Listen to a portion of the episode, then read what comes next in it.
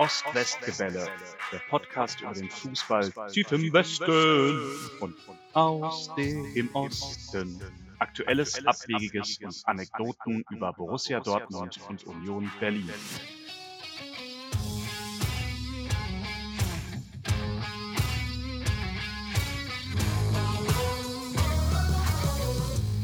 Hallo Tim. Hallo Henry. Episode 20 uh. des Ost-West-Gebälles. Sehr gut.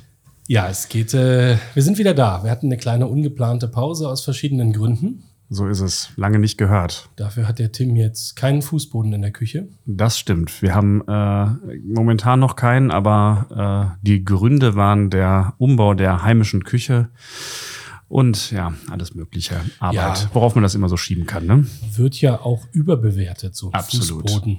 Ja, ist auch äh, ganz schön mit äh, so einem einfachen, mit so einer einfachen MDF-Platte zu leben. Die ist auch pflegeleicht, kann man ganz gut saugen. Mhm. Ähm, aber ist schon auch schön, wenn das fertig wird, denke ich mal.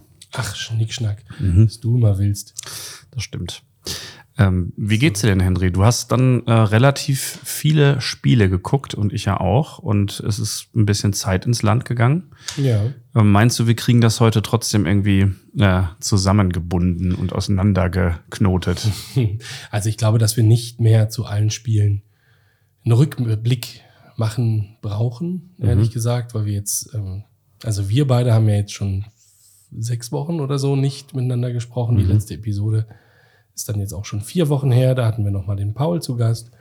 Und ich glaube, da ist jetzt, da sind so viele Spiele passiert, dass wir nicht mehr jedes einzelne beleuchten müssen. Ähm, lass uns doch auf die letzten acht bis zehn Tage nochmal intensiver eingehen. Das sind dann für jeden Verein schon mal drei Spiele.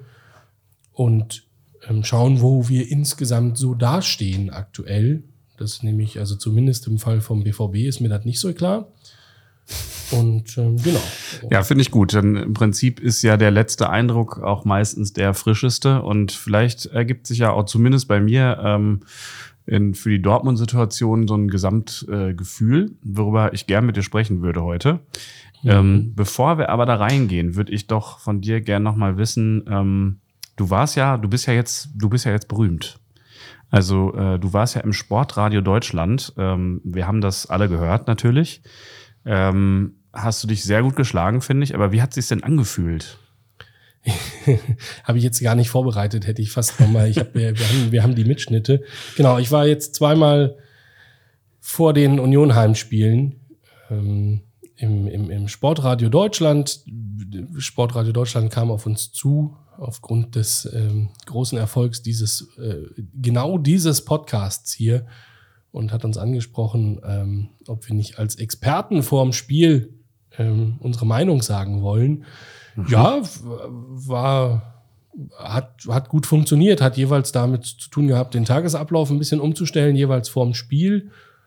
Und äh, ansonsten, ja, beim ersten Mal habe ich mir noch, habe ich mich sehr gut vorbereitet, fairerweise, und habe mh, hm, sehr viel ähm, also habe die gefragt, welche Fragen sie mir denn stellen wollen. Und dann mhm. habe ich irgendwie so ein, ein, paar Stunden vorher so acht Fragen per E-Mail bekommen und davon mhm. haben wir dann nicht eine einzige wirklich äh, abgearbeitet.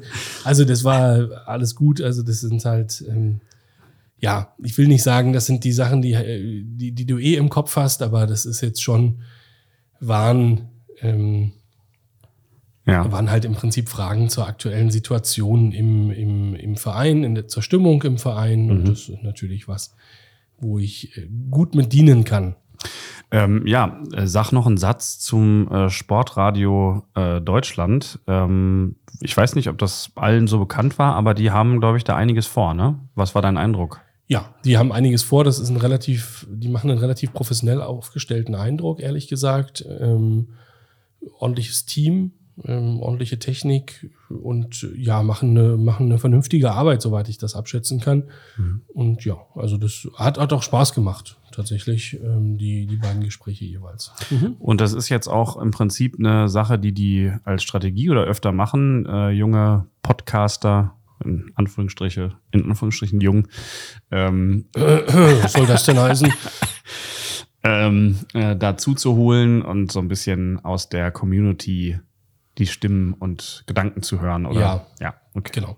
Den Eindruck habe ich absolut. Also die haben ganz explizit junge Leute, also junge, genau, in Anführungszeichen Leute gesucht, frische Leute, die nicht überall rumhüpfen ähm, und, und was zu den einzelnen Vereinen dann in der Spielvorberichterstattung sagen können. Genau. Okay. Cool. Finde ich, finde ich super und äh, freue mich auch, dass wir da berücksichtigt wurden. Ja, finde ich auch super. Cool. Dann lass uns reinspringen, oder? Ja, absolut. Lass doch äh, mit, also unser, unser Skript sagt, wir fangen mit dem BVB an. Gerne. Ähm, da haben wir etliche äh, Spiele gehabt. Ähm, wir, wir gehen jetzt auch gar nicht im, im Tippspiel, glaube ich, müssen wir nicht jedes einzelne Spiel auswerten. Da war ein Derby, ähm, da war das Spiel in Köln, da hast du jetzt Glück, da müssen wir gar nicht mehr so viel drüber reden wahrscheinlich. Dann war das Spiel Nummer eins in Sevilla. Ähm, also gerade Köln gegen Sevilla fand ich ähm, einen ordentlichen Kontrast. Also du verlierst in Köln, Ja. die ja auch in einer englischen Woche stecken, gewinnst dann viel zu hoch, meiner Meinung nach, in Sevilla, hast dann das Spitzenspiel gegen die Bayern, das ist dann ein Unentschieden, ähm, Ja. wo man auch nicht so richtig weiß, ähm, ist das jetzt cool oder nicht. Ich glaube, nach dem Rückstand fühlt sich das sicher gut an. Ähm, Aber hilft dir das in einem Spitzenspiel wirklich weiter? Haben wir ja am Anfang der Saison auch gesprochen. Dann kommt das Rückspiel, wenn man das so nennen will, gegen Sevilla. Das kriegst du dann auch nicht gewonnen. Wo steht der BVB nach all diesen Spielen? Also ganz kurz, Tippspiel, ja, wir machen das jetzt wirklich nicht, weil ihr habt das ja beim letzten Mal gehört, wer sich das angetan hat. Wir haben wahnsinnig viele Spiele getippt. Ich führe mit neun Punkten. Herzlichen Glückwunsch auch dazu. Ja, danke. Das ist eine Momentaufnahme, wie das in Absolut. Köpenick äh, derzeit ist, glaube ich, das beliebteste Wort. Wie die Tabelle auch. Ja, genau. Aber wo steht der BVB? Wobei ich äh, dir mehr Chancen, ja, äh, Prost. Prost. Wobei ich dir mehr Chancen auf den äh, Tippkick-Sieg einrechne als Union äh, für die Meisterschaft. Aber das äh, besprechen wir nachher. Das ist in Ordnung. Ähm, du hast dir jetzt die vier Spiele rausgesucht, vielleicht bewusst oder unbewusst, ähm, die ich mir auch rausgesucht hatte, um die derzeitige Situation von Borussia Dortmund so ein bisschen ähm, zu verorten.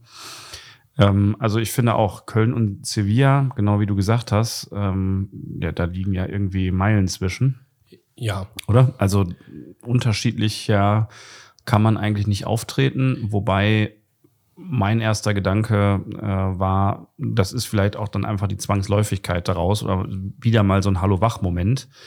Aber wie viele brauchst du denn? Genau, den man aber leider immer wieder braucht. Ähm, und ja, das ist vielleicht so ein bisschen das Grundproblem von Borussia Dortmund. Ja, also letztendlich habe ich noch nichts gesehen, was mich hiervon abbringen würde. Ich werde auch weiterhin äh, die Dortmunder Ergebnisse würfeln, denn das ist das Beste, was man tun kann, siehe äh, Tippspiel. Ja. Nur, aber also du solltest doch als, als Fan im Innenleben stecken. Jetzt haben wir auch gestern Abend, also vielleicht fängt man so an, nach dem Spiel gegen Sevilla, Mhm. ähm, einen wirklich aufgebrachten Mats Hummels gesehen am Amazon-Mikrofon. Äh, kurz mal, ich habe, es ist, ohne Scheiß, ich hatte völlig vergessen, dass das bei Amazon läuft. Ich öffne The Zone, weil ich da am Sonntag noch Werbung für Champions League gesehen habe, öffne ich gestern The Zone. Dann seppst du dich da durch.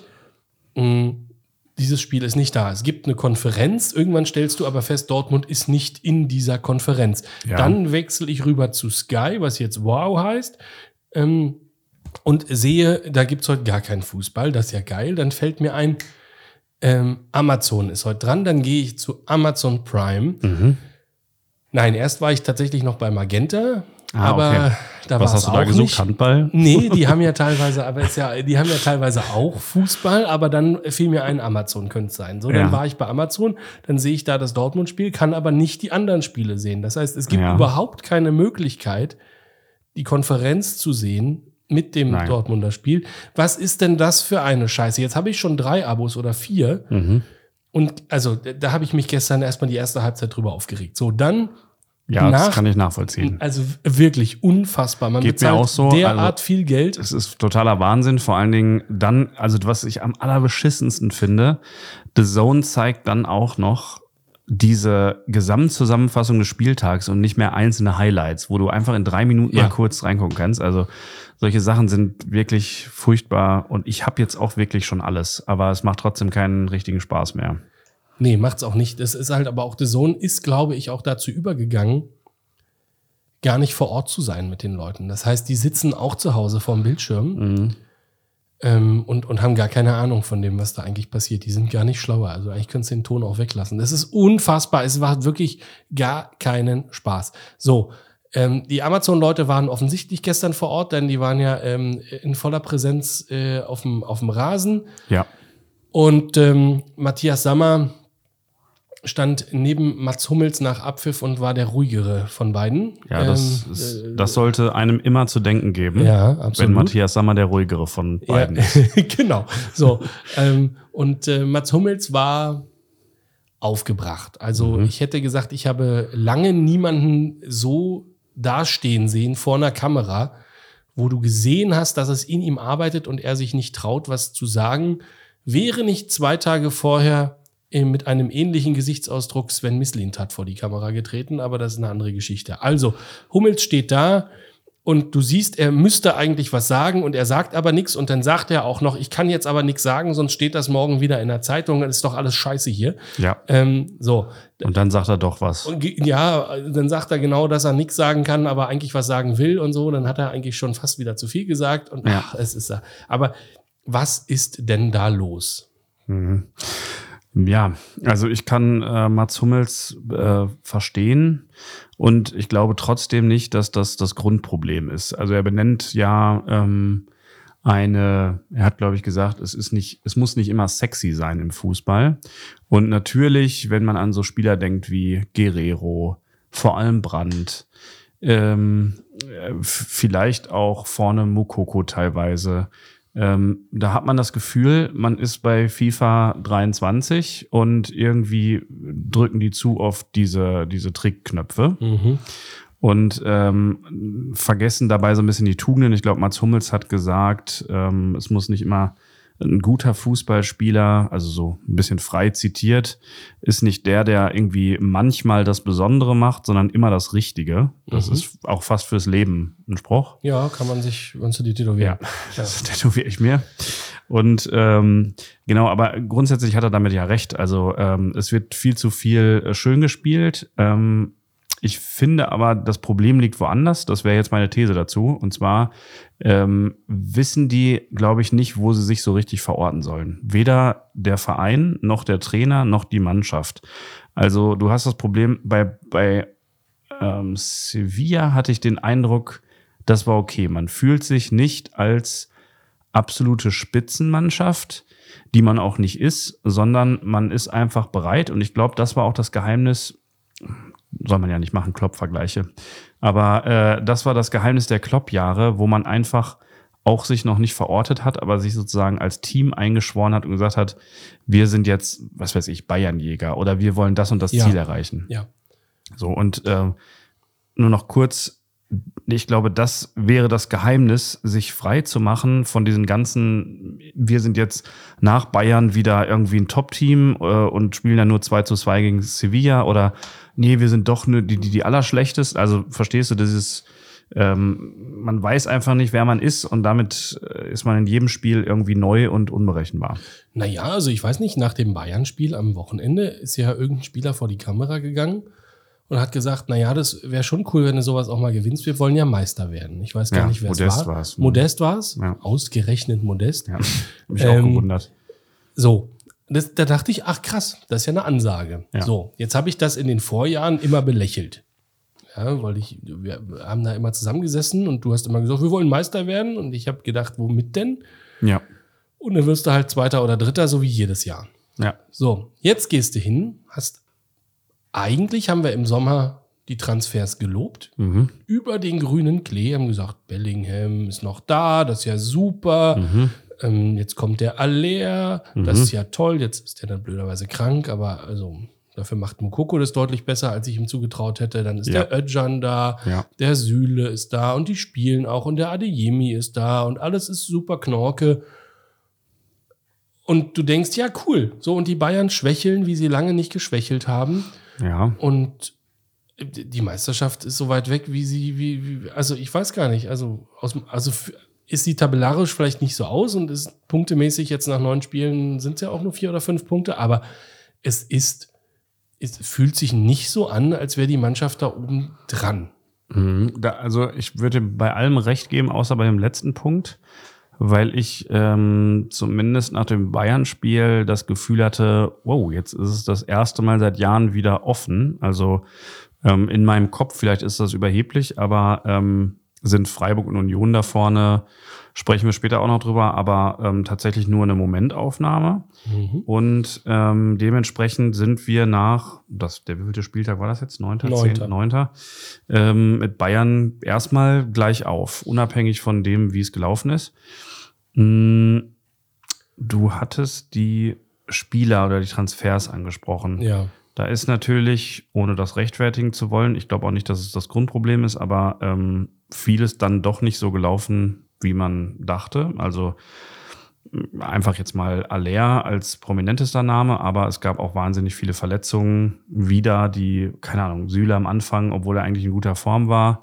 Ähm, bei ein paar anderen war das genauso. Kobel, unser erster Torwart, irgendwie für fünf Spiele nicht dabei. Mhm. Wobei der Meier seine Sache jetzt gut gemacht hat.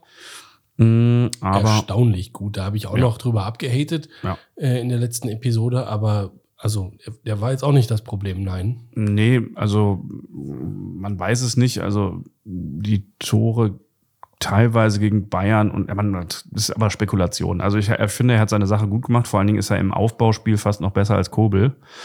Ähm, von daher, ja, ich glaube nur, dass das Problem, um das abzuschließen, gar nicht, auch gar nicht daran liegt, sondern wie gesagt, man könnte sich ja, und das versucht Terzic jetzt gerade, deswegen sehe ich es nicht so negativ wie du am Ende, ähm, ich glaube, man könnte sich einschwören darauf, dass das Ergebnis am Ende der Saison fast zweitrangig ist. Und von mir aus sagt man auch, man will Meister werden.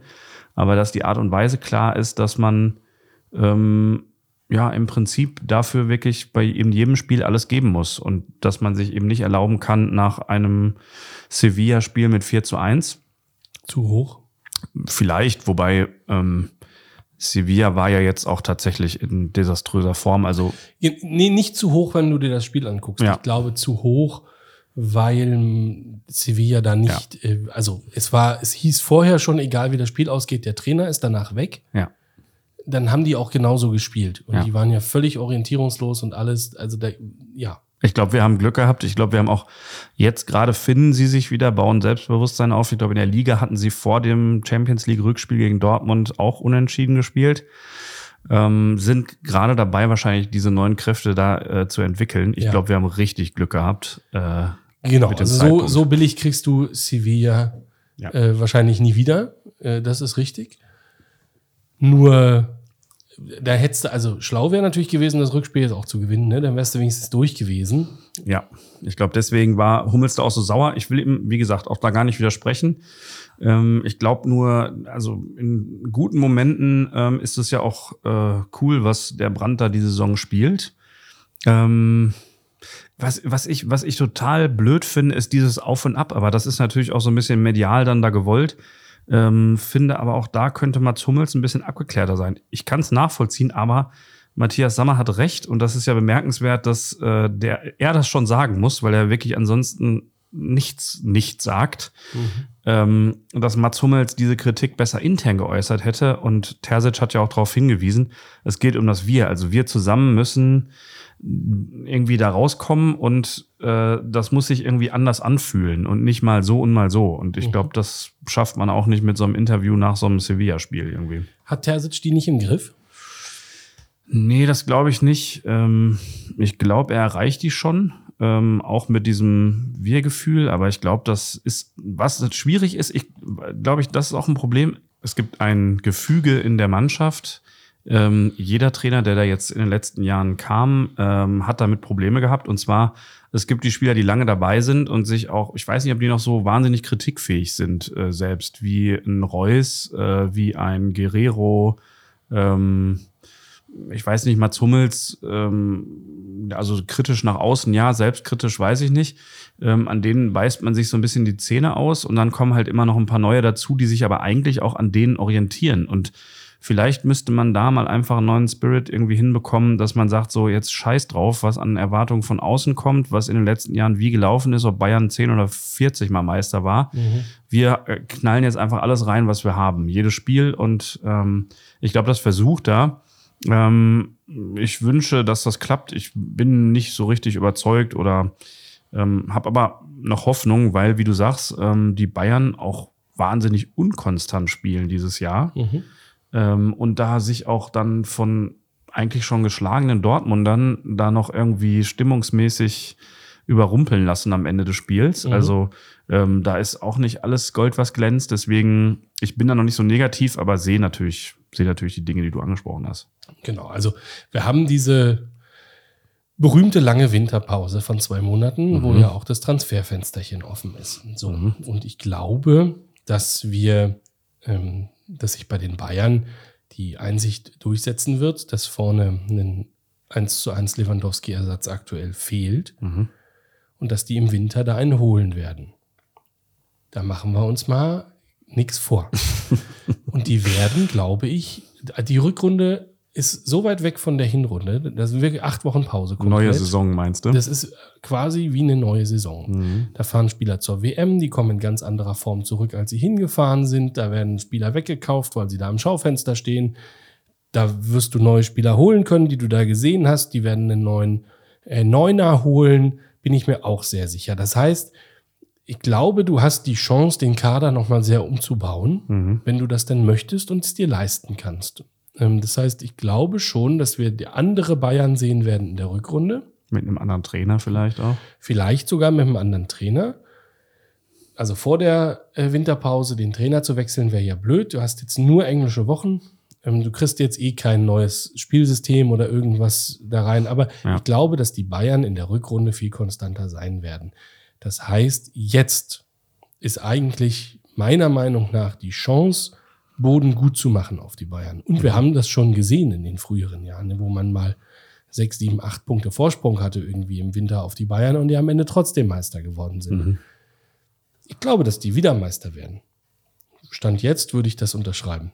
Ähm, Könnte ich Nur- mir auch vorstellen, ja. ja, und äh, schlau wäre halt jetzt ein bisschen vorne wegzulaufen. Dann müsste man aber auch in der Phase, wo man glaubt, dass sie schwächeln, müsste man da sein. Und das ist ja das, was wir immer gesagt haben in den letzten Jahren. Ähm, wenn die Bayern schwächeln, muss Dortmund da sein. Und das hat eigentlich, habe ich das jetzt, also die Bayern haben, haben Jahre gehabt, da waren sie einfach nicht zu schlagen. Mhm. Aber von den zehn Meisterschaften war das vielleicht fünfmal. Ja. Und die anderen fünf hatten immer Phasen, wo du, wo die mal über Wochen oder Monate schlecht gespielt haben, wo sie auch nicht das ganze Jahr hindurch äh, Erster waren, wo Dortmund teilweise wirklich mit vielen Punkten vorne war und dann trotzdem nicht Meister geworden ist. Und das ist halt das, das ich, ich verstehe es einfach nicht, dass das nicht auch der Antrieb ist für diese Mannschaft, zu sagen, ja, alles andere stelle ich jetzt mal hinten an. Wir haben hier die Chance, diese schwächelnden Bayern hinter uns zu lassen, wenn wir jetzt eine Wahnsinns-Hinrunde spielen und dann in der Rückrunde versuchen, uns nicht mehr abfangen zu lassen. Ja, absolut. Äh, das sehe ich ganz genauso. Ähm, du müsstest dafür wissen, ähm, wer du bist und auch das mal abhaken. Also du müsstest einfach die letzten zehn Jahre vielleicht mal abhaken und sagen, jetzt ist die Stunde und wir äh, hauen da alles rein. Wir stellen uns auch nicht die Frage, wer wir jetzt sind, ob wir jetzt schon Top-Team sind oder Spitzenteam, ob jetzt die Mentalität stimmt oder nicht. Äh, das ist ja auch mal so, mal so. Das, man kann ja nicht grundsätzlich sagen, da fehlt irgendwas, sondern es ist ja manchmal da und manchmal nicht da. Ja. Und äh, dementsprechend, ich glaube einfach, äh, man müsste es abhaken und sich einfach mal darauf konzentrieren, auch mit Rückschlägen umzugehen, die vielleicht auch gar nicht so nach außen zu lassen und das alle irgendwie immer mitbekommen zu lassen, sondern das einfach wirklich intern so ein bisschen so dieses Gefühl wie äh, die Mannschaft, wobei ich jetzt wirklich kein großer, großer Löw-Fan bin, aber so wir ziehen es jetzt irgendwie zusammen durch, äh, scheiß drauf, was kommt. Und wenn es dann Platz drei wird, wird's Platz drei. Weißt du, so, mir Ja. fehlt da irgendwie, mir ist da zu viel Hybris und auf der anderen Seite ist mir auch zu viel Abgesang. Dann, das ist immer zu extrem. Ja, aber wo kommt der Abgesang her? Also, Naja, das, also, wie, das wird ja intensiv medial begleitet. Ich will das jetzt gar nicht auf die Nee, ich Medien mein, schieben, ja, sondern aber intern. Hummels sah mir gestern auch so aus, als hätte er Ja. damit jetzt schon mal angefangen. Ja, Ja, also aber das- stellst du dich dahin am 11. Oktober und sagst, ist doch alles Kacke, das wird dies Jahr wieder nichts. Ja, das ist mir, das ist mir einfach zu viel Ego da drin. Das ist das, was ich meine. Also Mats Hummels soll doch einfach mal den Mund halten und das irgendwie im Training sagen und das leben, vorleben, so, anstatt sich dann irgendwie dabei Sky hinzustellen und dann wieder irgendwie sauer auf alle zu sein. Ich kann das verstehen. Wenn ich einen schlechten Tag habe, dann sind auch immer alle anderen schuld und ähm, nur das bringt dich ja eigentlich, das bringt dich ja nicht weiter. Das bringt nur, dass alle heute wieder darüber diskutieren, äh, hier Dortmund, ja, so richtig blöd oder ähm, kriegen das nicht aufgearbeitet, was auch immer. Also ich finde es unpassend. Ähm, ich glaube, das liegt aber auch daran, ähm, dass Mats Hummel selber nicht weiß, wo er steht. Also ist er jetzt irgendwie der Leader von dem Bayern, so dass man fühlt sich dann halt auch, ich glaube dann auch ein Sühle, der verarbeitet dann irgendwie noch sehr viel, äh, ist das jetzt die richtige Entscheidung gewesen? So fühlt sich zumindest an. So und weiß ich nicht, das kann man alles zurückstellen und als Mannschaft einfach mal raushauen, was man hat. Feierabend. Okay. Ja, diese. Ja. So. Ist doch so. Ist doch Das so. normal. So, das habe ich schon mal verstanden. Und wo stehen die jetzt? Was glaubst du denn, wo sie, also wo gehören die hin? Ja. Was, was ist das? Ich glaube, dass Borussia Dortmund ein Meisterschaftskandidat sein kann, ein Konkurrent für Bayern, wenn sie da genau das in den Griff bekommen und sich irgendwie zusammenreißen und sich wie vielleicht, und deswegen habe ich den Vergleich gemacht, ähm, ohne, ohne darüber nachzudenken, sondern einfach alles rauszuhauen, wie damals ein, ähm, das hätte ich nicht sagen sollen, äh, weil mir der Name gerade nicht einfällt, aber wie damals die junge Klopp-Mannschaft. Einfach scheiß auf Namen, scheiß auf alles, sondern einfach so, wir hauen hier alles raus, was geht. Und dann glaube ich, dass die Qualität stimmt.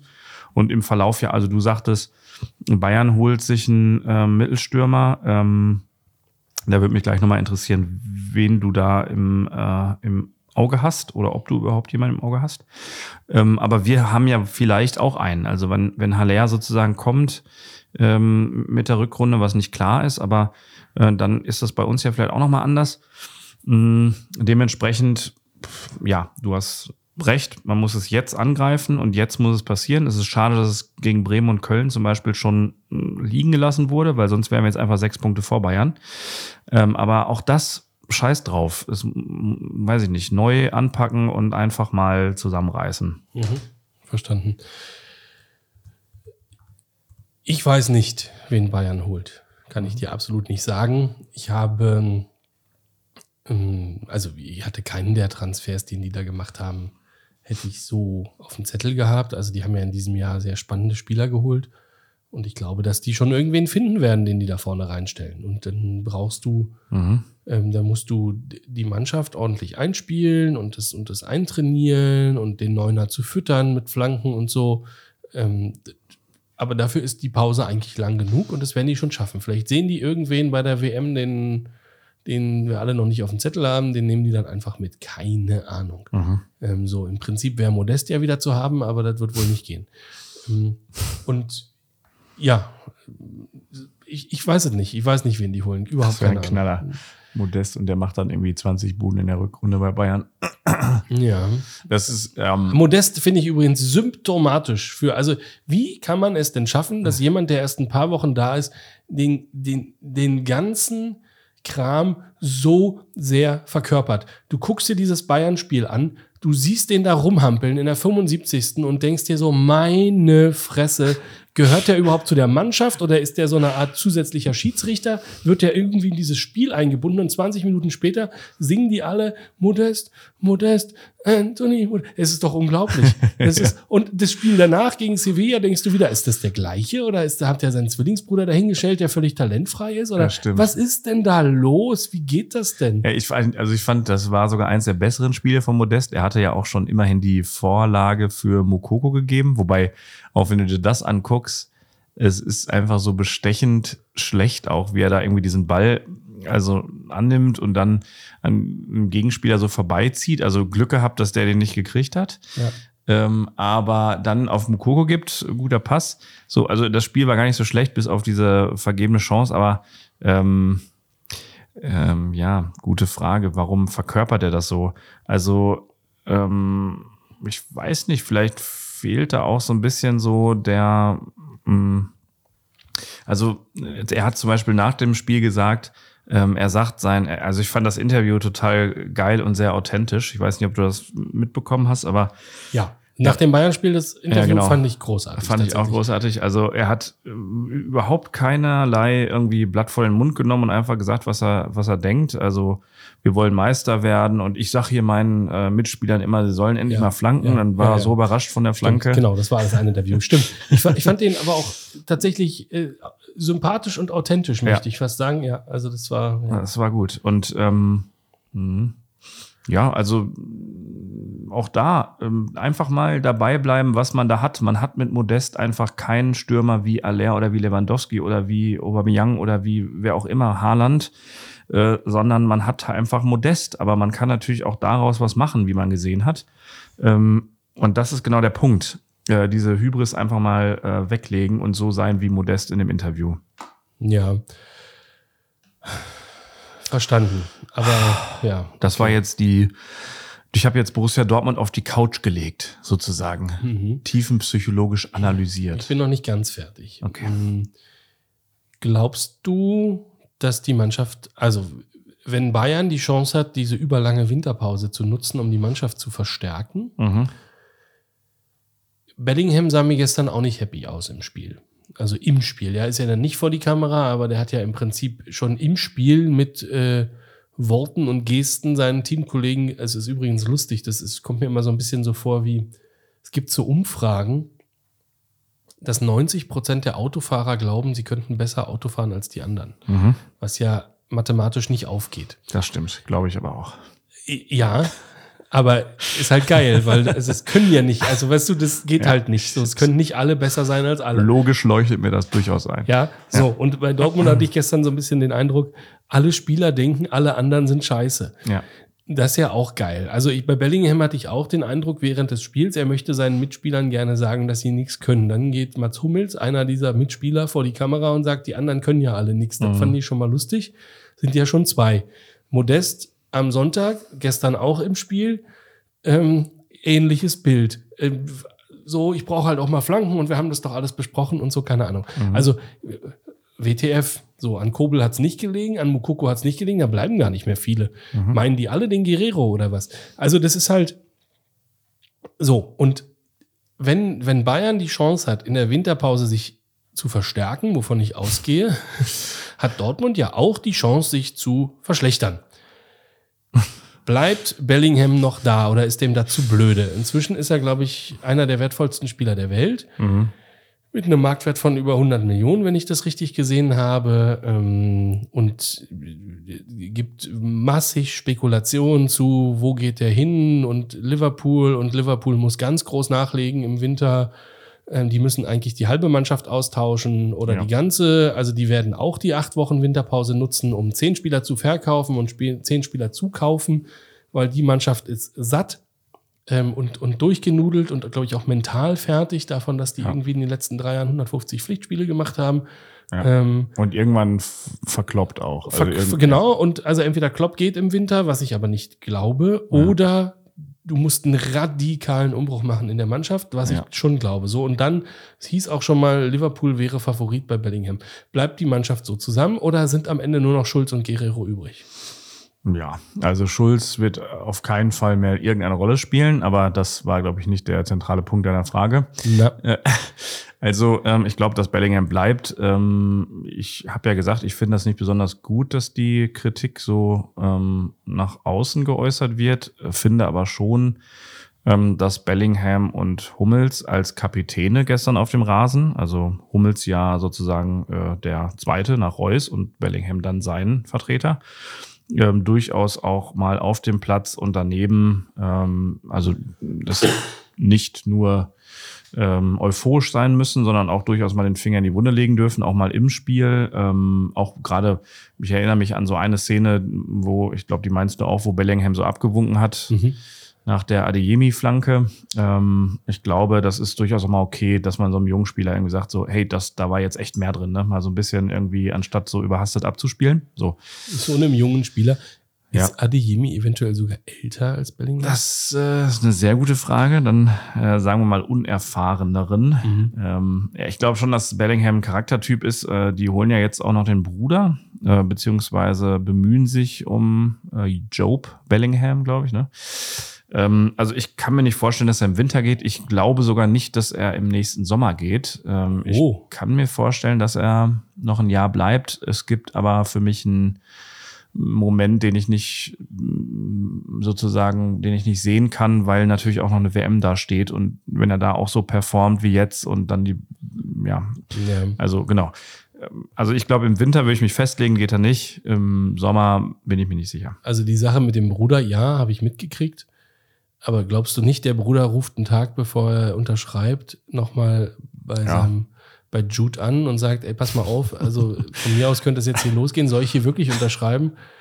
Und Jude sagt, hm, wart mal lieber noch zwei Wochen und äh, ruft Klopp an und sagt, pass mal auf, ich komme aber nur, wenn mein Bruder hier auch bei euch im B-Team irgendwie und Aha. Klopp sagt, ist mir doch egal, die fünf Millionen machen es jetzt auch nicht mehr. Ja. Also davon wird es doch nicht abhängen. Nein, davon wird es nicht abhängen. Es wird natürlich auch so ein bisschen so verkauft ähm, ich habe überhaupt keine Ahnung, glaube, dass der Kontakt zwischen den beiden Brüdern da ganz intakt ist, aber ähm, egal wo du hinguckst, auch bei solchen Brüdersachen, äh, ich erinnere mich jetzt an die Bender-Zwillinge, aber ich glaube, da geht es auch nie darum, ob man irgendwie zusammenspielen kann auf dem Niveau, oder? Also das kann kein Argument sein.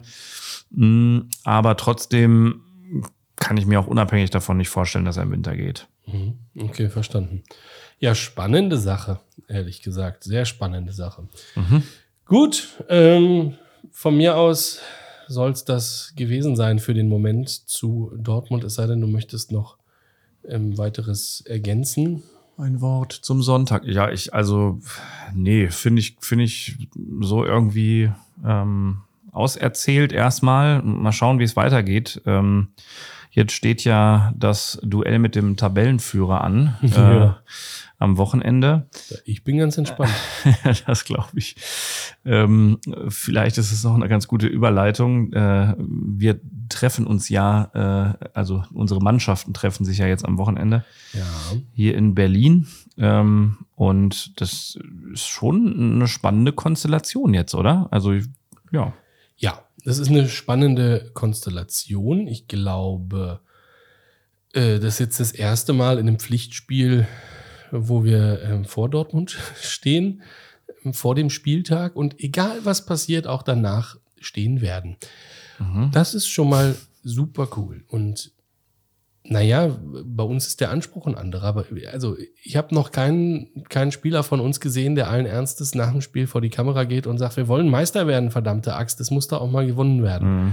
So, ja, also viel mehr habe ich nach dem Stuttgart-Spiel sind Leute, Knoche stand vor der Kamera, glaube ich, und hat gesagt, naja, 0-0 wäre für uns auch okay gewesen. Ja. So, also das ist ja ein ganz anderer Anspruch, ein ganz anderes Level. Und ich glaube, dass das im Kopf ganz viel ausmacht. Mhm. Also so, also eine Mannschaft geht mit wahnsinnig Druck und Ärger und jetzt äh, nach dem Hummels-Interview noch mehr. Ähm, so mit, äh, jetzt müssen wir aber in, in das Spiel und eine Mannschaft hat den, den Soll bis hierhin absolut übererfüllt mhm. und kann völlig ohne Druck frei aufspielen und einfach mal abwarten, was da passiert. Ja. Und das ist natürlich, das macht schon ein halbes Tor aus, bevor du überhaupt anpfeifst. Ja, das stimmt. Da fällt mir ein, wenn du das sagst, das beschreibt es vielleicht auch ganz gut, äh, das mit der Drucksituation. Also du brauchst für das Spiel von Borussia Dortmund eine gewisse Freiheit im Kopf. Äh, denn äh, das, was Mats Hummels kritisiert, ist ja durchaus auch ein Alleinstellungsmerkmal und auch ein, eine positive Qualität, dass du eben Leute hast, die diese Tricks beherrschen. Ähm, mhm. ähm, und äh, du brauchst aber auch wiederum keine Hybris im Sinne von, dass du nur schnickst, sondern du hast, musst da irgendwie einen, einen guten ähm, ja, eine, gute, eine gute Mitte finden. Und ich ähm, finde, da kann man sich zum Beispiel an Union einfach ein Beispiel nehmen. Ähm, da wird nicht abgehoben, da wird auch nicht tief gestapelt. Ähm, ich habe das Gefühl, man hat da einen relativ selbstbewussten Umgang mit seiner Situation und ähm, äh, hyperventiliert jetzt auch nicht, weil man mal irgendwie zwei, drei Spieltage auf äh, Platz eins stehst. Oder äh, wie, wie siehst du nee, das? Nee, hyperventiliert wird er nicht. Das ist ganz sicher so. Tiefstapeln, pff, ja, also die offizielle, ähm, die offizielle äh, Sprachregelung ist ja nach wie vor, äh, Ziel sind 40 Punkte, davon haben wir jetzt halt schon 20. Mhm. Und ich habe ähm, jetzt mal durchgespielt. Auf, dem, auf kicker.de gibt es ja so einen Tabellenrechner. Ja. Äh, kannst du jetzt bis Weihnachten die ganzen Spiele mal durchspielen. Das hast du gemacht, ja? ja, das habe ich gemacht. So. Okay. Und dann denkst du dir so, ja, na gut, Dortmund kannst du jetzt auch mal unentschieden spielen. Aha, ja. Also noch nicht mal, musst du noch nicht mal im besten, mit dem besten Case rangehen, sondern einfach gucken, so, spielst du zu Hause gegen Dortmund unentschieden. Das ist ja jetzt kein komplett unrealistisches Szenario. Ja. Dann kommt hier und dann da und dann kommen da noch mal ein paar Punkte. Also, wenn, wenn keine Punkte mehr geholt werden bis Weihnachten, stehen wir immer noch gut da. Mhm. Aber ich glaube, dass wir auch 30 Punkte haben bis Weihnachten. Mhm. Dann wird's schon schwer, bei der Erzählung zu bleiben. Mhm. Nur abwarten. Also aktuell ist die offizielle Sprachregelung immer Klassenerhalt 40 Punkte, dann weitersehen. Ist ein bisschen, kann man belächeln, wird oft belächelt, ist inzwischen, glaube ich, auch in Fankreisen so, ja, ja, genau, wer soll das denn glauben? Diese Mannschaft hat mit dem Abstieg dieses Jahr nichts zu tun. Mhm. Auch wenn sie nicht Meister wird, ist aber auch überhaupt nicht die Erwartungshaltung.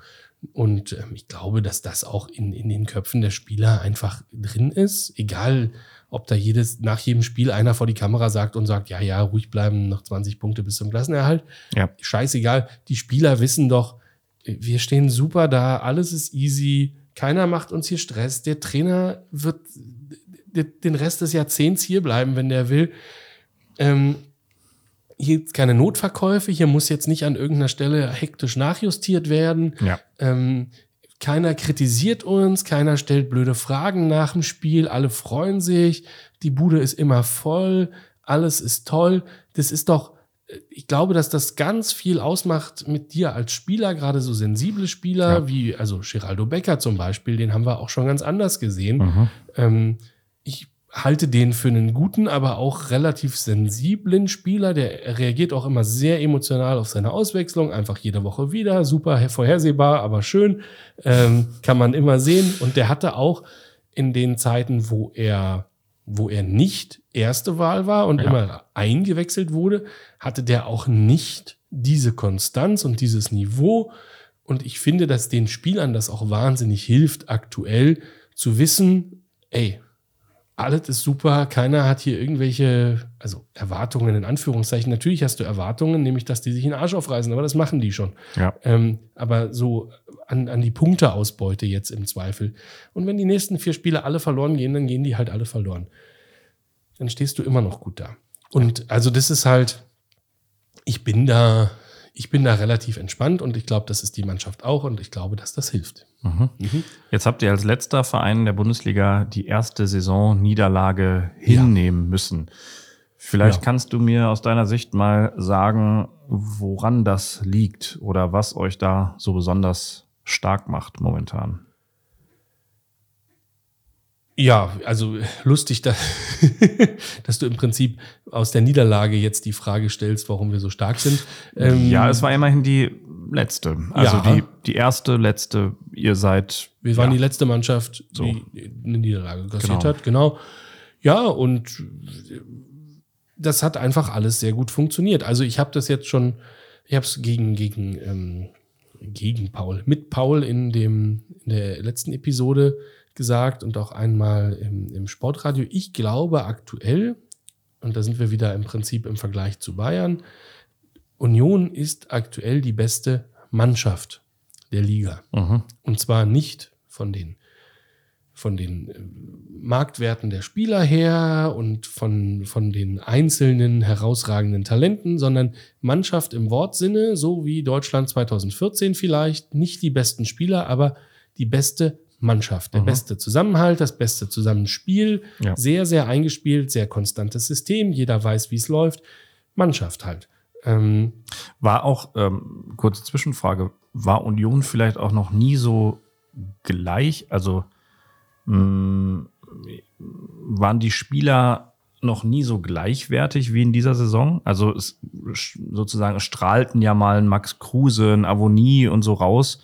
Momentan hat man nicht das Gefühl, da ist jetzt der eine, der das regelt. Nee, das ist richtig. Das Gefühl hast du wirklich nicht. Ich glaube, bis auf ganz wenige Ausnahmen kannst du jeden in das Team werfen aus diesem großen Kader. Mhm. Kannst du jeden aufs Feld werfen und die Qualität lässt nicht nach. Mhm. Hm. Das ist wirklich kurios.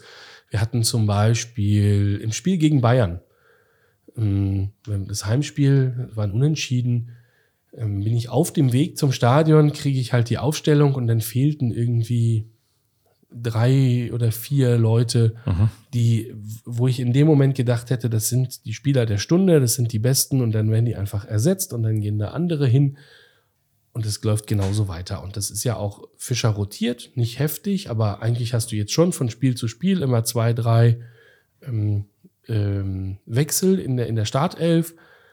Jeder kriegt seine Chance, fast jeder. Und ja, es ist einfach, ich glaube, die, die sind jetzt wirklich auf einem Niveau angekommen, wo jeder ersetzbar ist. Das stimmt. Ja, absolut.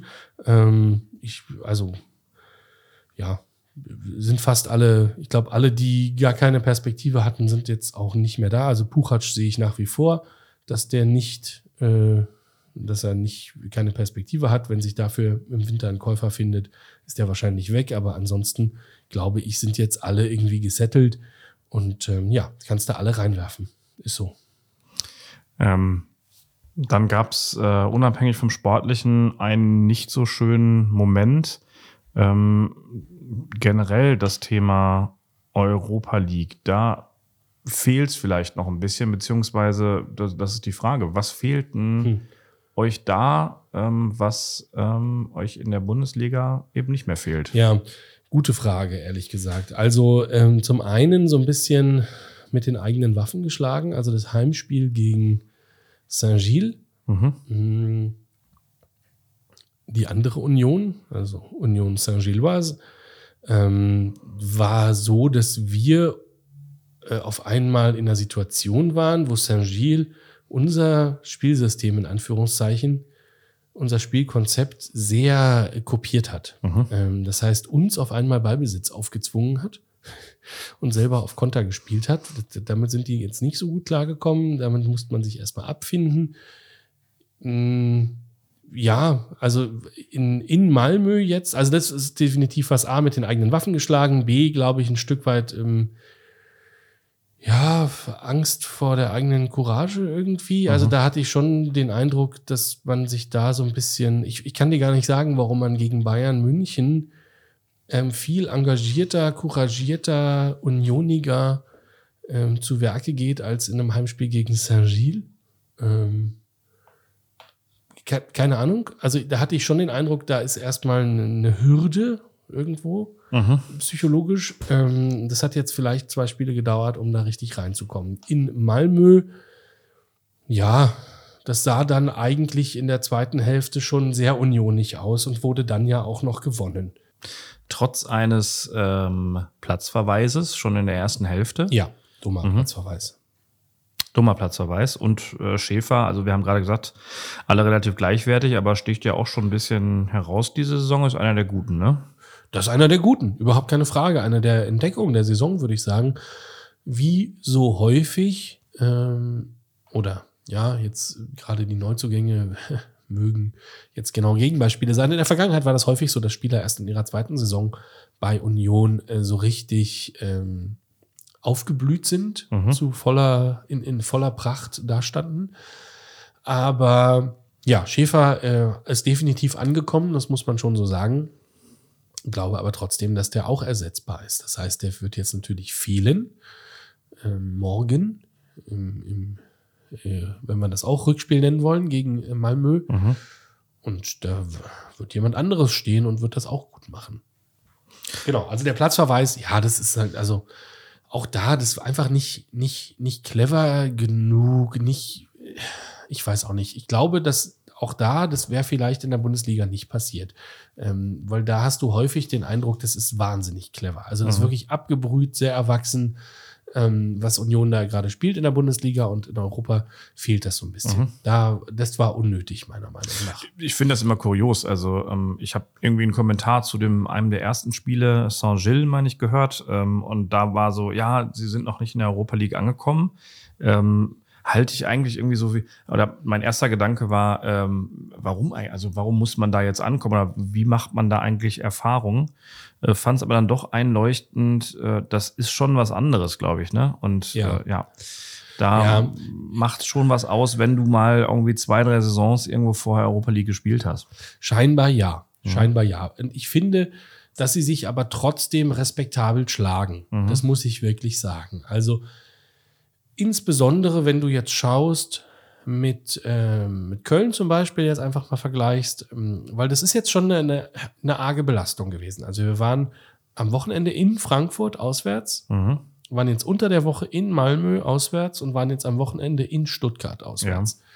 Drei Auswärtsspiele in acht Tagen. Na, herzlichen Glückwunsch. Und Das nur ist- eins davon verloren. Genau, so. Und das ist natürlich für die Mannschaft ist das ja auch, also das ist ja richtig Stress. Das musste mir erstmal die Mannschaft zeigen, die da drei Spiele äh, am Stück gewinnt. Also Ja. davon zwei zu gewinnen, finde ich jetzt schon, und davon eine in Unterzahl, eins in Unterzahl, finde ich nicht schlecht. Also wirklich nicht schlecht, wenn man sich die Woche jetzt mal so als Paket anguckt. Und Absolut. ähm, ja, da muss man einfach sagen, das ist natürlich, da hast du kaum Zeit, die Mannschaft einzustellen. Du hast kaum Zeit, irgendwas auf irgendwas einzugehen. Die müssen einen Tag regenerieren. Du musst die auf das Spiel vorbereiten. Du musst denen sagen, pass mal auf, die werden so und so spielen. Du deckst den, du deckst den, trainierst vielleicht ein paar Kleinigkeiten. Du bist einen Tag mit Reisen beschäftigt. Ja, da fehlt ja eigentlich schon einer, weil spielen musste ja auch noch. So, das ist ja, also wahnsinniger, wahnsinniger Aufriss. Und ähm, dafür haben sie es wirklich, also für eine Mannschaft, die das nicht gewohnt ist, machen sie das hervorragend. Das muss man wirklich sagen. Und also deswegen sage ich gerade Köln, da sieht man, wie es auch laufen kann. Ich glaube, dass die das auf Dauer nicht so wegstecken können. Und ähm, genau, also da finde ich, also kann man der Mannschaft jetzt eigentlich keinen Vorwurf machen. Nur, wenn du so willst, ähm, die ersten zwei Spiele oder die ersten anderthalb Spiele oder wie auch immer in der Euroleague, das war jetzt einfach, das waren, das war nicht unionig und scheinbar muss man wirklich erstmal an. Da, da ankommen, ne? Ähm, wer nicht so richtig angekommen ist, beziehungsweise was nicht so richtig hervorragend war, das waren die Fans. Ähm, kannst deine Einschätzung geben? Es wurde viel drüber geredet. Ja. Ähm, ich habe Union nicht und auch noch nie in Verbindung mit solchen Krawallen gebracht. Ja, also Was war vielleicht für alle, die es nicht mitgekriegt haben, ja, also in, in Malmö letzte Woche gab es äh, ja, ein, ein Problem. Es gab eine Spielunterbrechung tatsächlich auch, weil ähm, Raketen und Böller aus dem Block ähm, in den Innenraum flogen, aufs Spielfeld flogen, in andere Blöcke flogen. Und das ist was, was wir eigentlich nicht kennen. Aus dem Union-Block, ne? Ja, das ist Also- jetzt wird es schon wieder schwierig. So, also, was ist eigentlich passiert? Keiner Mhm. weiß das. Also ich kann es dir aktuell nicht sagen. Da gibt es Mhm. eine Untersuchung. Ähm, die UEFA wird das untersuchen. Da habe ich bislang kein Ergebnis gehört. Und ich hoffe auch, dass der Verein sich sehr, sehr, sehr intensiv äh, mit dieser Sache auseinandersetzen wird. Also, Mhm. was ich dir sagen kann, im Malmö im Heim-Fanblock waren Hertha-Fahnen. Da, Mhm. waren, da war auch eine, eine Tapete, wo drauf stand, Berlin ist blau-weiß. Ja. Offensichtlich waren Hertaner dort. Es hieß hinterher auch, selbst Hohenschönhausener wären bei den Malmöern gewesen. Mhm.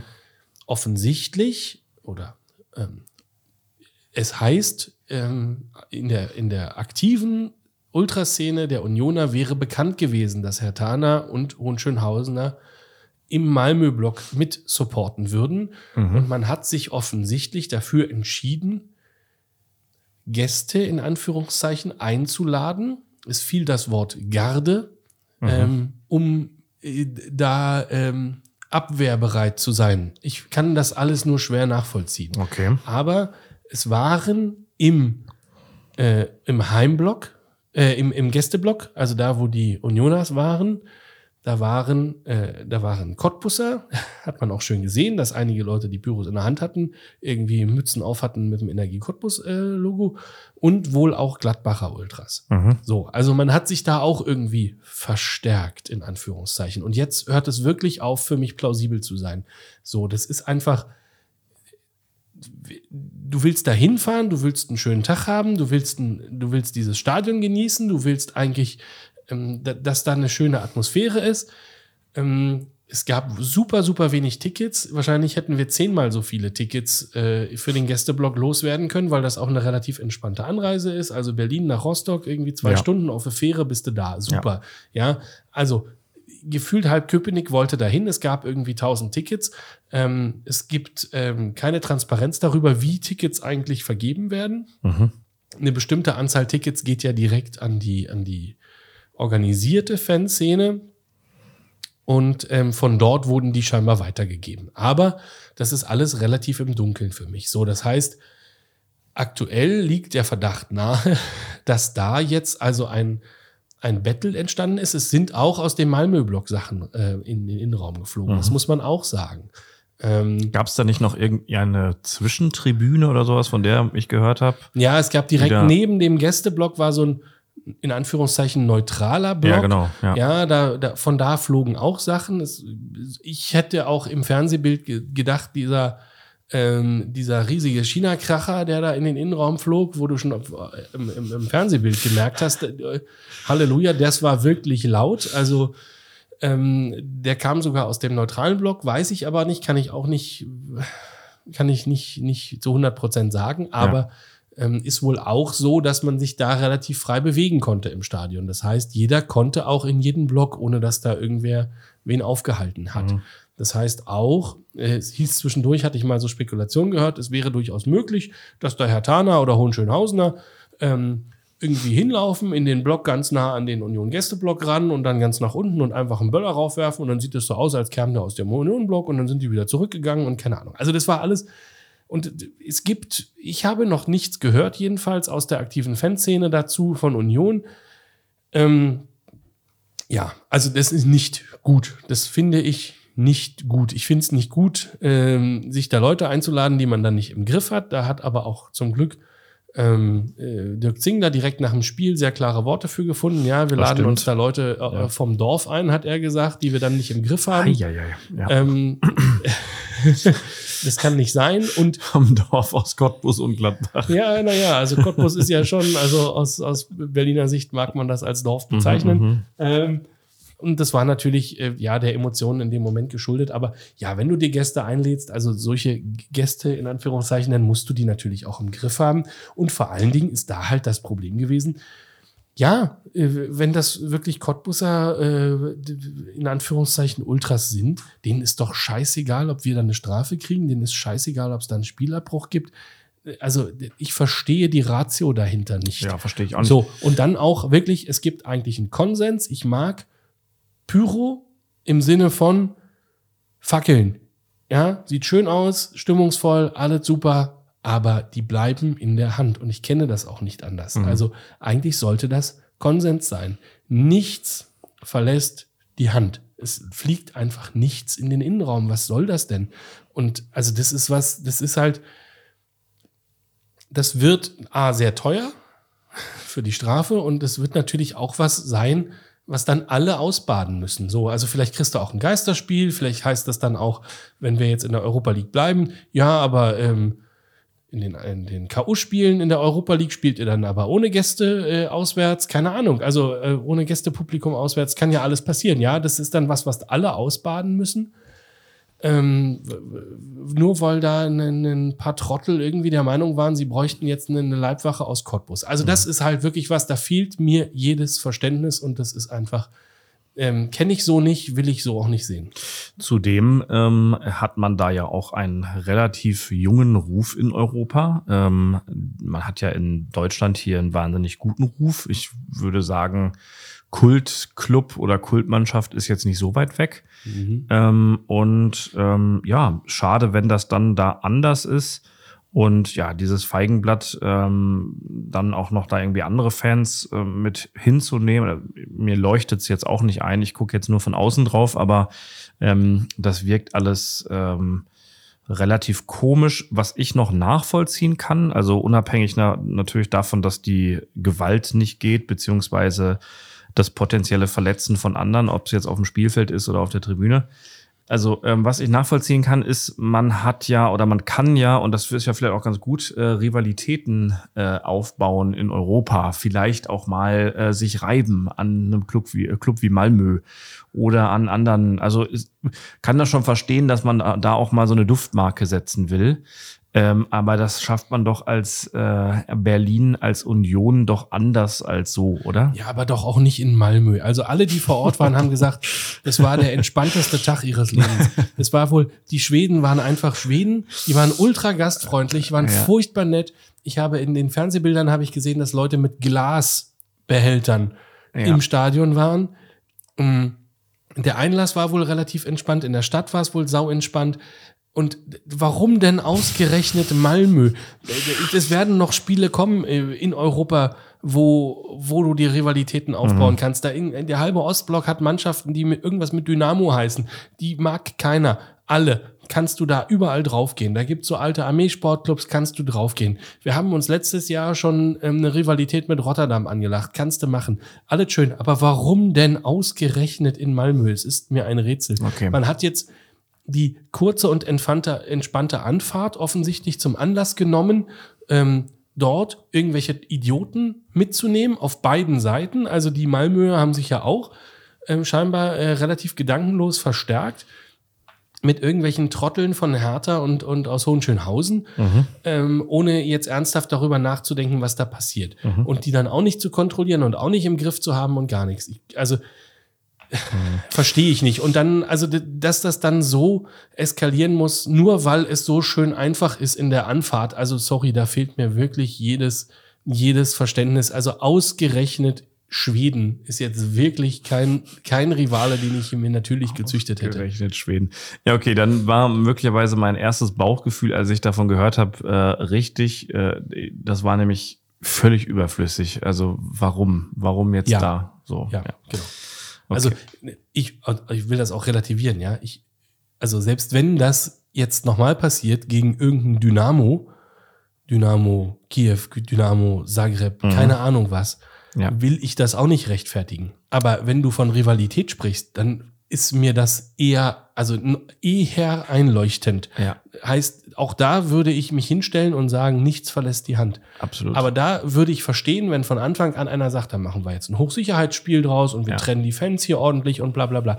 Weil das, was wir in Malmö gesehen haben, das haben wir damit kaputt gemacht. Und wir heißt jetzt, ich war gar nicht dabei, ja, weil ich nämlich keine Karte gekriegt habe, weil irgendwelche Cottbusser dahin mussten. So, also, ähm, ich glaube nicht, dass wir nochmal ein Spiel in Malmö sehen werden, wo jeder im Stadion sich frei bewegen kann und in jeden Block ja. gehen kann. Ich glaube nicht, dass wir nochmal ein Spiel in Malmö sehen werden, wo die Leute Glas in die Hand kriegen. Ich mhm. glaube nicht, dass wir ein Spiel in Malmö nochmal sehen werden, wo die Taschen gar nicht kontrolliert werden. Die haben ja praktisch keine Einlasskontrolle gemacht von nach allem, was man hört. Das wird so nicht mehr vorkommen, weil es kaputt gemacht wurde. Und das ist einfach, also da fehlt mir wirklich jedes Verständnis. Die Frage ist allerdings, ob man in den nächsten Jahren überhaupt ein Spiel in Malmö sieht, weil Malmö ja wahrscheinlich nicht Champions League spielen wird.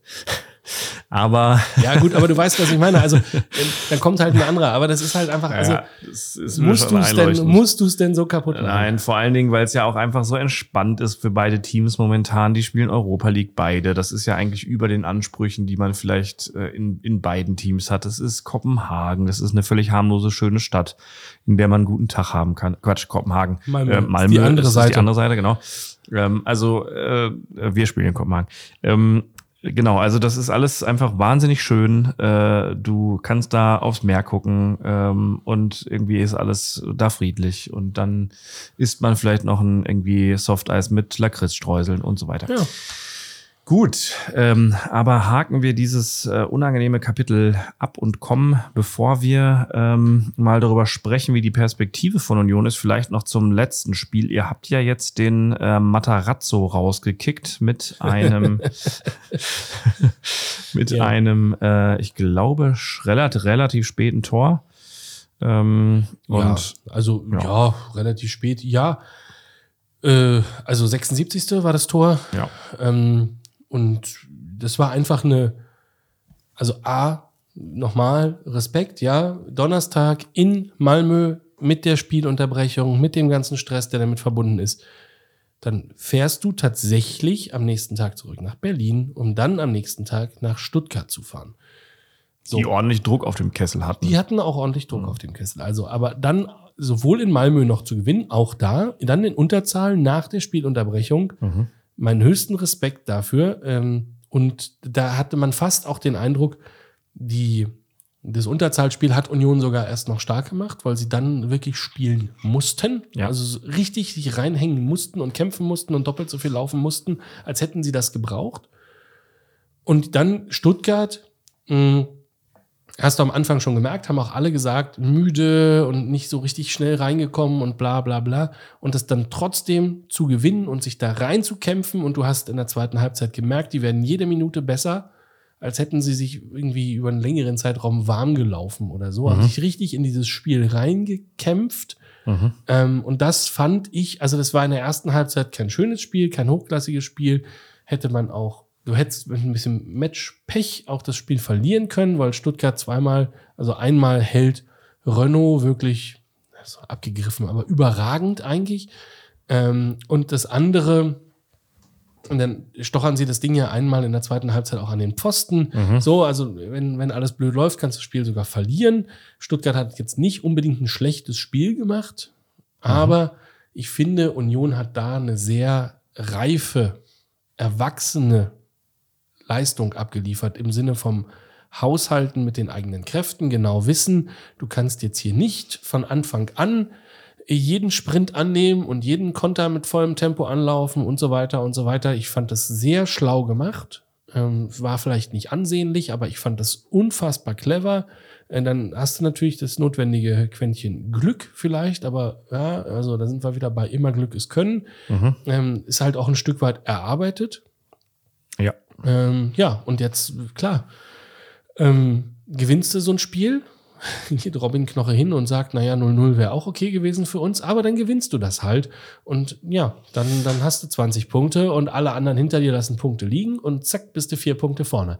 Wenn es läuft, dann, Dann läuft's. Genau. So, also das fand ich, ich fand es einfach eine gute Leistung. Hab, wollten wir Materazzo da rauskicken? Nein. Also das, nee, war überhaupt nicht, also war jetzt nicht mein äh, aus, äh, ausgekorenes Ziel. So, Ja. sagen wir mal so. Die, das tut mir sogar sehr leid. Ja. Ähm, ich äh, halte denen ein Stück weit für unschuldig sogar an der ganzen Situation, weil A, haben sie wirklich nicht schlecht gespielt und B, wir hatten es in einer der Sommerpausenfolgen ja mal besprochen, ähm, äh, Stuttgart explizit, wo wir gesagt haben, na ja, also jetzt haben die ähm, von ihrer Mannschaft auch noch zwei, drei Spieler abgegeben, weil sie dringend Geld brauchten, konnten keinen nachholen. Und die Erwartung ist aber, dass es besser läuft als letztes Jahr, damit sie nicht wieder Relegation spielen müssen oder dem, dem, nein, der Relegation am letzten Spieltag Von der Schippe von der springen. Schippe springen. So, das ist ja natürlich, das war ja uns in der Sommerpause schon klar, dass das sehr ambitioniert ist. So, und jetzt ist halt die Frage, ging das wirklich nicht besser von der Kaderplanung her, weil einfach niemand zu haben war, äh, ohne dass man irgendwelches Geld hat? Wollten die wirklich kein Geld ausgeben oder hat Misslintat da einfach versagt? Aber ich sehe nicht Matarazzo da jetzt als erstes in der äh, in der Schuld, aber der ist jetzt natürlich, sagen wir mal, der Logik, ähm, den Gesetzen der Sportart folgend, ist der jetzt einfach weg, ja. Und dann bin ich jetzt fast ängstlich, was da jetzt nachkommt. Mhm. Hm, Ich glaube nicht, dass es, also ich kann mir keinen besseren vorstellen für diese Mannschaft auch nicht. Da kommt jetzt irgendwer, der ein ganz anderes Konzept hat, der jetzt auch nichts aus dem machen kann, was da ist. Mhm. Oh, also, ähm, ja, die tun mir leid.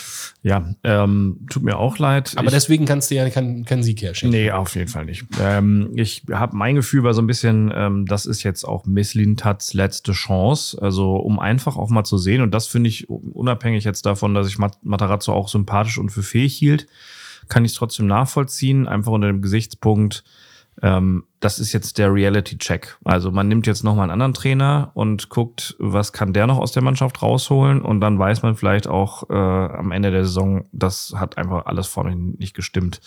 Ähm, wovon ich auch ausgehen, wovon ich auch ausgehen würde, weil ich nicht glaube, dass da jemand noch so wahnsinnig viel mehr rausholen kann als jetzt Matarazzo. Mhm. Aber wir wollen uns nicht mit Stuttgart aufhalten. Nein, also Ähm, sorry, äh, war jetzt alles gut. du hast Materazzo angesprochen, äh, bin ich jetzt schön hinterhergesprungen, schön dem Thema. Also, aber ich hat mir ein bisschen leid getan, aber deswegen kannst du natürlich das nicht liegen lassen. Ich Ja. glaube, also das ist natürlich der eine Tropfen, der dann zu viel ist. Mhm. Ähm, aber die haben das natürlich vorher schon verkackt. Die Großbrüder haben sich in ihrem, in ihrem Podcast einfach mal Luppen über Union unterhalten. Ich meine, Felix war ja auch bei euch. Ja. und ähm, haben gesagt, äh, es ist eindeutig, die momentane Situation zeigt, äh, Union ist da vorne mit 20 Punkten. Aber sie haben gesagt, das ist nicht nur eine Momentaufnahme, sondern sie sehen auch äh, für den Rest der Saison eigentlich nur Union, vielleicht aber auch noch Freiburg, also die beiden Underdogs an der Tabellenspitze, als die konstantesten Bayern-Verfolger, weil der BVB momentan so inkonstant ist. Ja, so, ich habe es nicht gehört, aber was habe ich dir gesagt vorhin? Genau so ist es. Mhm. Mhm. Ja, was soll ich denn sagen? Gut. Nee, nur weil du ähm, vor der Saison ja oder beziehungsweise auch immer wieder sagst, Erwartungsmanagement ist eine Sache und wir wollen uns da auch nicht zu weit aus dem Fenster lehnen. Irgendwann, es ist nur eine Momentaufnahme. Glaubst du aber inzwischen auch, dass in dieser Saison Union da oben dran bleiben kann? Unabhängig jetzt mal von der Meisterschaft. Was heißt denn oben? Genau, also wenn wir jetzt nicht über die Meisterschaft Ja. reden, kann Union am 34. Spieltag wieder auf einem Platz stehen, der zur Teilnahme am europäischen Ui. Geschäft äh, berechtigt. Das ist Ja, diplomatisch. Mhm. Ja. glaube ich schon, dass das möglich ist. Mhm. Würde aber auch jetzt nach neun Spieltagen Tabellenerster 20 Punkte unterschreiben.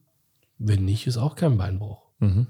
So, aber es ist möglich, ja. Und es ist auch schön, wenn es passiert. Alles gut, nehmen wir auch wieder mit. Mhm. So, überhaupt keine Frage. Wollen wir jetzt Meister werden? Nee.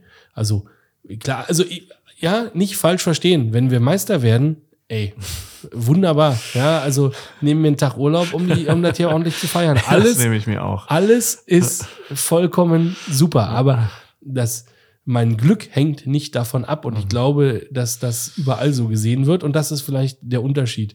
Ähm, so. Ja, absolut. Das so, aber ich, äh, ich genau das, trotzdem, was ich, ich Bayern meinte. hat wahrscheinlich eine, eine, eine ein, ein, ein Festgeldkonto, wo mehr Geld rumliegt, als unsere Mannschaft in Summe wert ist. Also gehe ich schon davon aus, wo ich, ja, wie ich vorhin sagte, wir haben acht Wochen Winterpause. Ja. Da kann sich einiges verschieben. So jetzt Ja. stellen sich hier auch gerade Spieler wahnsinnig ins Schaufenster. Wir haben gesagt, Bayern sucht, aber Liverpool wird auch eine halbe Mannschaft brauchen. Mhm. Ähm, da gibt's noch andere, die wahrscheinlich äh, unter ihren Erwartungen laufen, aber sehr viel Geld haben. Ich bin Mhm. mir auch nicht sicher, dass wir mit der gleichen Mannschaft in die Rückrunde gehen können. Mhm. So, aber da gibt's sehr viele, wenn, dann, vielleicht, muss man gucken. Ist aber egal. Also, wenn wir wirklich 30 Punkte haben oder mehr an Weihnachten, das ist doch mega, dann kann ja fast nichts mehr passieren. So what. Aber ähnliches, ähnliches Gefühl, äh, wenn du das so beschreibst, hatte ich, eigentlich- hatte ich eigentlich bei den ersten Dortmund-Meisterschaften, ähm, jetzt mal unabhängig von der aktuellen Situation, ob man es Union zutrauen kann. Aber das ist genau das Gefühl, was ich meine, was der BVB eigentlich auch mal wieder braucht. Also so dieses, unser Glück hängt nicht davon ab, dass wir jetzt Bayern-Verfolger Nummer eins sind und äh, Meister auf jeden Fall als Kandidat und wie auch immer, sondern sich einfach mal ein bisschen frei davon zu machen. Ähm, und das läuft bei euch ganz gut. Stellt sich die Frage, wie sieht's im direkten Vergleich am Wochenende aus? Was glaubst du? Ja, ich glaube, also ich habe ja vorhin schon mal gesagt, ich, dieses, allein dieses Kopfding macht wahrscheinlich ein halbes Tor Unterschied aus. Jetzt habt ihr den Vorteil, dass ihr schon gespielt habt, gestern, Dienstag, Mhm. Und wir erst Donnerstag spielen. Das sind ganze zwei Tage mehr zur Regeneration. ich Stimmt, glaube, ja. das wird ein bisschen was ausmachen. Dafür dürfen wir zu Hause spielen diesmal. Mm, Das ist ein, ist ein, ist ein Punkt. Ich glaube aber schon, dass da mindestens mal ein Punkt bei rumspringt. Mhm. So, danach fahren wir übrigens nach Bochum. Das sehe ich jetzt auch nicht, dass man da unbedingt äh, nichts holen kann. Mhm. Alles kann, nichts muss. Das ist ja hier momentan äh, ja, äh, KitKat-Wochen. Mhm. Ähm, dann, dann kommt Gladbach zu Hause. Für alle Nicht-Berliner, das ist ein Club, in dem alles möglich ist, aber nichts muss. Ja. Ja. Dann kommt Gladbach, dann kommt Leverkusen. Da Aha. läuft es jetzt auch nicht so wahnsinnig gut, habe ich gehört. So, dann kommt Augsburg zu Hause. Mhm. Ja, so. Ähm, und dann, dann fahren wir nach Freiburg noch. So, was ist denn, wenn du die aus Versehen, also da kannst du ja, also äh, wollen wir gar nicht von reden, aber wenn es ganz blöd läuft, gewinnst du die ja alle. Mhm. Bist du ja Weihnachten schon durch. Aber ähm, reden wir nicht davon. Also, was ist gegen Dortmund? Ich glaube, dass da ein Punkt auf jeden Fall drin ist. Ich bin sehr gespannt äh, übrigens, ob du das Spiel später würfeln wirst oder tippen wirst. Nee, das tippe ich. Ist ja ein Unionsspiel. Ah, ja, okay. Gut. Ähm, ja, also ich glaube auch, dass du da recht haben könntest. Dortmund sah in äh, der alten Försterei noch nie so wahnsinnig gut aus. Ähm, Ja, gab ein Jahr, da war das schon mal, also Mhm. einmal äh, sah Dortmund gut Mhm. aus. Ich glaube, letzte Saison. Aber Ja. das sehe ich gerade nicht. Ich erinnere mich an Spiele im Westfalenstadion, die deutlich besser waren. Da war ich im Union-Block mit dabei und musste mich nach der Pause so ein bisschen äh, ruhiger verhalten, weil ich mit meiner kleinen Nichte da war. Ich erinnere Ähm, mich, ja. Wobei alle, alle sehr sympathisch äh, waren um mich herum. Aber ähm, unabhängig davon, nee, ich, ähm, ich, wie, also Dortmund kommt wieder irgendwie mit so einem, mit so einem Trouble da an. Also man muss jetzt wieder beweisen, dass man doch nicht und so. Also ich würde mir einfach mal wünschen, dass die einfach nur dahin fahren und Fußball spielen. Ähm, ist aber wieder nicht so. Ähm, kann mir aber vorstellen, dass es schon für einen Punkt reicht. Würde mich auch freuen, wenn es dann am Ende für einen Sieg reicht. Aber ähm, ja, wir werden es sehen. Ja, ähm, gut, dann lass doch direkt. Kicktipp, unser qualifizierter Tipp für die nächsten Partien der Schwarz-Gelben und der Eisernen. Dann lass doch tippen. Ja. Also, jetzt haben wir alle gesagt, es könnte, würde, vielleicht. Also, äh, jetzt hier mal äh, Butter bei die Fische. Butter bei die Fische. Wie geht das Spiel aus? Union gegen Dortmund. Union gegen Dortmund äh, tippe ich verrückt, wie ich bin, 1 zu 2. Du bist ja wirklich verrückt. Also, ich, ähm, Vor allen Dingen widerspreche ich mir einfach mit dem Tipp zu dem, was ich gerade gesagt habe. Aber gut. ja, dann mache ich das jetzt auch. Dann sage ich 2 zu 1. Mhm. So, ähm, wollen wir Union Malmö tippen? Das ist morgen. ja, wollen wir. Ja, dann bitteschön. Ähm, ich ähm, glaube, dass ihr, äh, also ich würde mich dir anschließen und sagen, dass ihr da jetzt äh, in der Europa League inzwischen ein bisschen erwachsen geworden seid und dass es in Berlin ohne einen erneuten Platzverweis eine relativ klare Sache, Sache wird und tipp mal auf ein 3-1 für Union. Ja, wir haben übrigens auch die Chance, sicher weiterzukommen. Also sicher in Europa zu überwintern zumindest, äh, wenn wir gewinnen. Weil Malmö hat noch null Punkte nach drei Spielen. Wir haben das Hinspiel gewonnen. Wenn wir jetzt das Rückspiel gewinnen, haben wir schon mal sechs. Dann kann Malmö auch nur noch maximal auf sechs kommen, wenn sie die anderen beiden gewinnen, wären aber besser im direkten Vergleich. Das heißt, wir wären auf jeden Fall vor Malmö. Mhm. Soweit nachvollziehbar. Mhm. Ähm, das heißt, wenn wir am Donnerstag gegen Malmö gewinnen, Mhm. Sind wir auf jeden Fall in Europa weiter dabei, weil Platz 3 reicht ja, um nach Weihnachten dann in der Ah. Conference League weiter zu spielen. Ah, okay. Aber könnten ja natürlich auch noch Zweiter werden oder Hat Erster. ich, hatte ich mich letztens gefragt, ob das so ist ja, auch. das so. ist genau Okay. so wie eine Etage drüber. Ja. Ähm, heißt, ich gehe auch davon aus, dass das bei uns klappt. Mhm. Dieses, wir können, wenn wir jetzt gewinnen, dann sind wir sicher weiter in Europa mit dabei. Und Mhm. deswegen gehe ich auch davon aus, dass wir gewinnen. Ich glaube sogar, dass wir kein Tor kriegen und ich sage mal 2 zu 0. Okay. So, dann ist die Woche danach, also dann ist am Wochenende Union gegen Dortmund, Mhm. Bundesliga, müssen wir nur ein Spiel tippen. Danach ist Hannover gegen Dortmund, DFB-Pokal. Der Webpokal Hannover Dortmund. Ähm, boah. Fang mal an mit dem Würfel. Ja, das geht jetzt natürlich nicht. Bestes Ergebnis. Ich, ich muss ja nach Elfmeterschießen tippen. Ne? Mach das einfach zur regulären Spielzeit. also, und dann tippst du gleich noch das Nee, Elfmeterschießen. das, äh, tut mir leid, ich habe mal unentschieden gewürfelt. Okay. 5 zu 5 übrigens. Ähm, 3 zu 1 hätte ich hier im Angebot. Für Hannover. Nee, für Dortmund. Boah. Tut mir leid. Also 1 zu 3 liegt ja da aus meiner. Perspektive Ja, ganz okay, klar. Okay, okay, okay. Ähm, ich sage, ähm, das gewinnt Dortmund Ach. Mit 4 zu 1. Jawohl. Dann Union gegen Heidenheim im DFB-Pokal. Union hat ein Heimspiel zu Hause gegen Heidenheim, Zweitligist. Ähm, klingt einfach. Ich glaube, wird ein Drecksspiel und ich tippe 1 zu 0. Wer ist denn Trainer in Heidenheim gerade? Weißt Immer noch? Frank Schmidt wie seit 100 Jahren. Okay. Ähm, 1-0, ja, schließe ich mich an. Tippe mal 2-1, damit wir ein bisschen Abwechslung haben. Okay, dann ähm, den Bundesligaspieltag danach tippen wir am besten auch noch mit. Dortmund gegen Stuttgart. Da kommt dann ein neuer Trainer auf euch zu. Und das ist wieder so ein Kackspiel, was irgendwie, das ist so ein typisches Bremen-Köln-Spiel. Ja, und der Ähm. neue Trainer, also der, der, der neue Materazzo, der die Mannschaft dann wieder erreicht. Wobei das ja auch sein kann. Misslint hat er ja gesagt, dass der Wimmer möglicherweise für ein paar Spiele bleibt. Also, Ja, mal abwarten. Aber Mal abwarten. hast du gesehen, war das Sagadu, der dann danach am Mikro war oder so? Irgendwer von den Stuttgarter Spielern ist ja hingegangen und hat die Frage gekriegt, woran fehlt es denn genau? Und die Antwort war, ja, weiß ich auch nicht so genau. Das war wirklich ratlos. Ähm, insofern vielleicht ein Ausweis dafür, dass das mit dem Trainerwechsel doch gar nicht so doof ist und Ja. ähm, Ja. das jetzt vielleicht besser läuft. Und dann natürlich gegen euch mhm. bum, bum, bum, die sich auf das besinnen, was sie wirklich können, weil ihr ja glaubt, ihr hier, hier Bayern-Verfolger Nummer eins und wir haben das voll im Griff. Mm, ich tippe 6-1. Okay. Ich, also ich, ich kann es nicht, nicht reinquatschen in Stuttgart-Sieg, ja, ich merke schon. ich kann's mir nicht vorstellen, dass Stuttgart da mit so breiter Brust und irgendwie erneuert ankommt. Äh, 5 zu 3. ja. Das ist, Ist natürlich auch nicht realistisch, aber das Torverhältnis könnte am Ende sogar besser Ja, sein. Man das sieht, weiß es nicht. So, dann habe ich Bochum Union. Ich glaube, dass wir in äh, Bochum ähm, gewinnen werden. Auch das äh, wird wahrscheinlich kein schönes Spiel. Ich glaube nicht, dass das so ausgeht wie auf Schalke. Ich glaube an 0 zu 1 für Union. Mhm. Bochum jetzt gegen Frankfurt das erste Mal gewonnen, ne? Äh, War ich überrascht. Ja, Äh, völliger Unsinn. Ich bin mir nicht sicher, welche Dynamik das für Union bekommt. Das kann jetzt wirklich in beide Richtungen gehen. Also es kann sein, dass man äh, am Ende der Hinrunde doch noch mal so ein bisschen zurechtgestutzt wird. War ja auch bei ein paar Spielen Spielglück mit dabei und vielleicht läuft es jetzt mal anders. Ähm, man verliert gegen Dortmund, man in der Europa League tut man sich schwer und dann ist, sind die Beine schwer gegen Bochum. Ah, komm, ich sag mal, ich sag einfach mal ein 2-2. Mhm, wunderbar.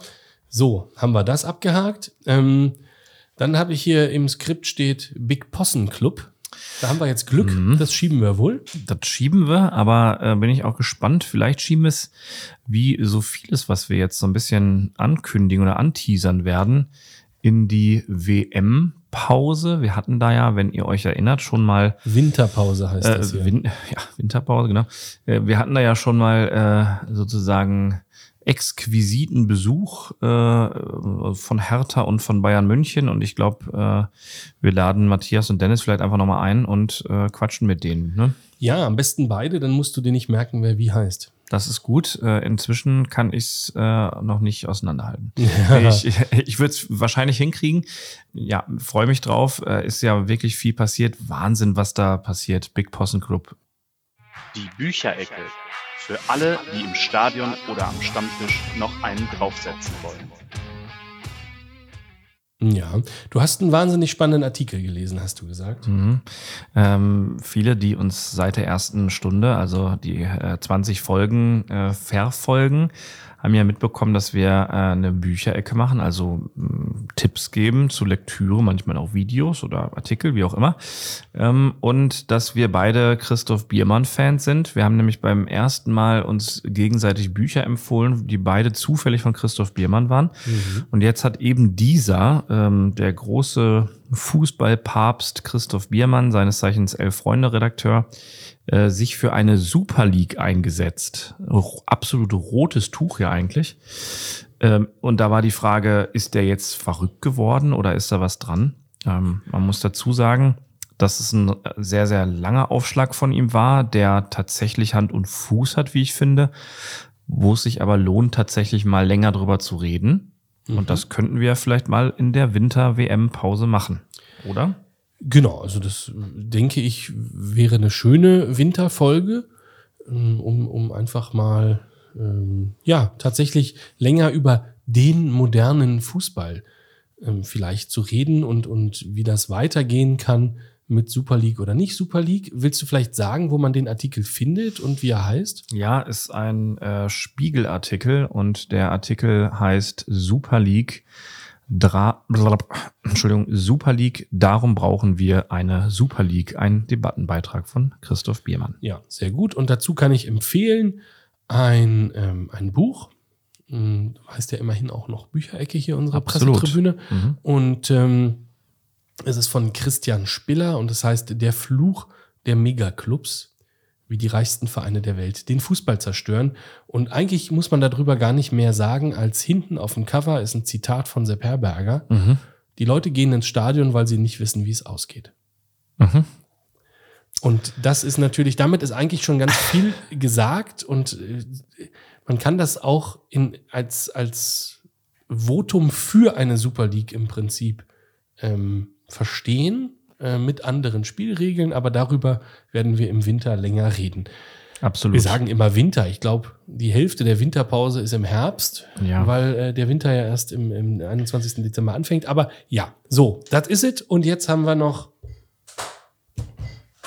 Da ist das Ding. Schon verschollen geglaubt und doch wieder aufgetaucht. Devotionalien, Fanartikel und einfach alles, was sich zu unserem Verein bei uns angesammelt hat. War nie verschollen, aber ich habe dir natürlich was mitgebracht aus dem Urlaub. So viel Das die gibt's ja frisch nicht. renovierte Küche, dachte ich mir, dir fehlt und Wiebke wird sich natürlich sehr freuen. Ja, vor allen Dingen wird sich Wiebke fragen, wer zum Teufel sind diese Leute auf diesem Poster des FC Lorient? Genau. Und warum gerade dieser Verein? Tja, ähm, da äh, in, in, in Anbetracht der Zeit würde ich fast sagen, auch darüber reden wir in einer Episode im Winter. Ich war in Frankreich unterwegs und äh, habe mir ein Heimspiel des FC Lorient angeguckt Mhm. gegen äh, den ähm, Vorvorjahresmeister Lille. Mhm. Lorient hat gewonnen zu Hause. Ähm, ja, Lorient hat jetzt die Woche danach auch noch gewonnen gegen Brest, sind aktuell Tabellenzweiter Okay. äh, in der äh, Ligue 1. Und ähm, genau, läuft sehr gut für Lorient. Ähm, Im Stadion war allerdings einiges sehr, sehr anders als in Deutschland. Da kann ich äh, sehr viel zu Da berichten. bin ich sehr gespannt drauf und würde dir dann vielleicht auch noch eine kleine Anekdote von meinem, meinem Besuch bei Aberdeen FC erzählen. Der ist allerdings schon ein bisschen länger her. Ähm, aber man erlebt schon andere Fußballkulturen, wenn man sich mal so ein bisschen umguckt. Ja, Genau. also äh, genau, definitiv sehr, sehr anders. Ähm, ja, und äh, insofern, jetzt kann ich nur noch sagen, Bleibt offen. seid lieb zueinander.